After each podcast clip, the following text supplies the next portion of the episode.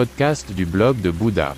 Le bouddhisme au quotidien, la pleine conscience dans la vie de tous les jours.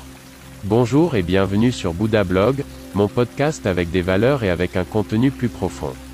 Votre canal pour les thèmes bouddhistes, la pleine conscience et la méditation. Je m'appelle René et je suis très heureux que vous soyez là. Pendant de nombreuses années, j'ai vécu dans un temple en Chine, j'ai été ordonné moine, j'ai étudié les arts martiaux et la philosophie du prince indien. C'est pourquoi j'ai créé ce podcast. Veuillez visiter mon site web, vous trouverez l'accès en bas de la description de ce podcast. Bonne écoute. Ton meilleur professeur est ta dernière erreur.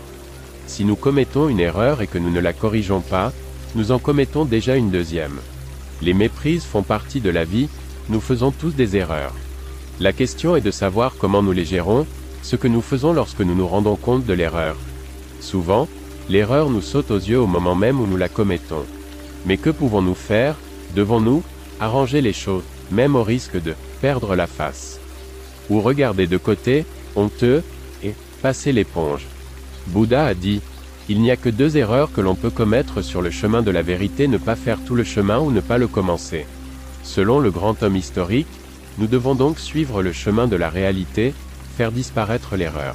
Ma mère dit toujours, Fils, ce qui est vrai, tu peux le dire. Un bouddhiste devrait donc avoir la grandeur humaine de reconnaître ses imperfections, d'assumer ses actes et d'essayer de les corriger si possible. Car selon Bouddha, la douceur peut être plus forte que la dureté. La honte est un sentiment naturel, par exemple lorsque nous avons fait quelque chose de mal, nous avons honte. Mais n'est-il pas nettement préférable pour nous de surmonter ce bref moment d'incertitude, de faire preuve de vertu intérieure et de réparer l'erreur maintenant et tout de suite Si. Car d'un oubli peut rapidement naître un mensonge plus important, de la contre-vérité naît alors la souffrance, pour nous et pour notre entourage, le dicton populaire dit Du moustique naît l'éléphant. Exemple, je ne peux pas dire que j'ai menti. Je ne dis pas à ma femme qu'une collègue m'adore au bureau. Lorsqu'elle voit cette collaboratrice avec moi par hasard dans la rue, elle pense que j'ai une relation avec elle. Parce que je n'ai pas réussi à éliminer la faute au début, un vrai problème surgit, nous connaissons tous ce genre de situation, souvent tout se passe bien, mais parfois, le coup se retourne contre moi.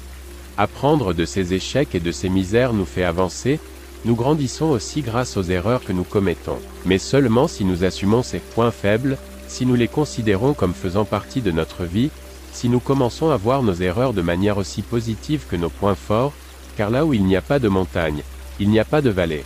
Donc, la prochaine erreur que vous faites, vous devriez la célébrer, la fêter correctement, la savourer, car elle fait partie de votre moi, de votre être, de votre personnalité. Tout comme la solution au problème, que vous devriez également célébrer et vivre dans son intégralité.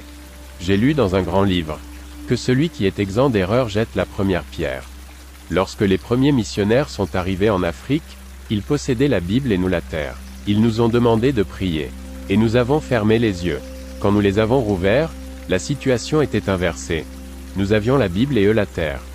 Desmond Mpailo Tutu, ecclésiastique sud-africain, né en 1931. Merci beaucoup d'avoir écouté le blog de Bouddha. N'hésitez pas à visiter mon site web. À demain.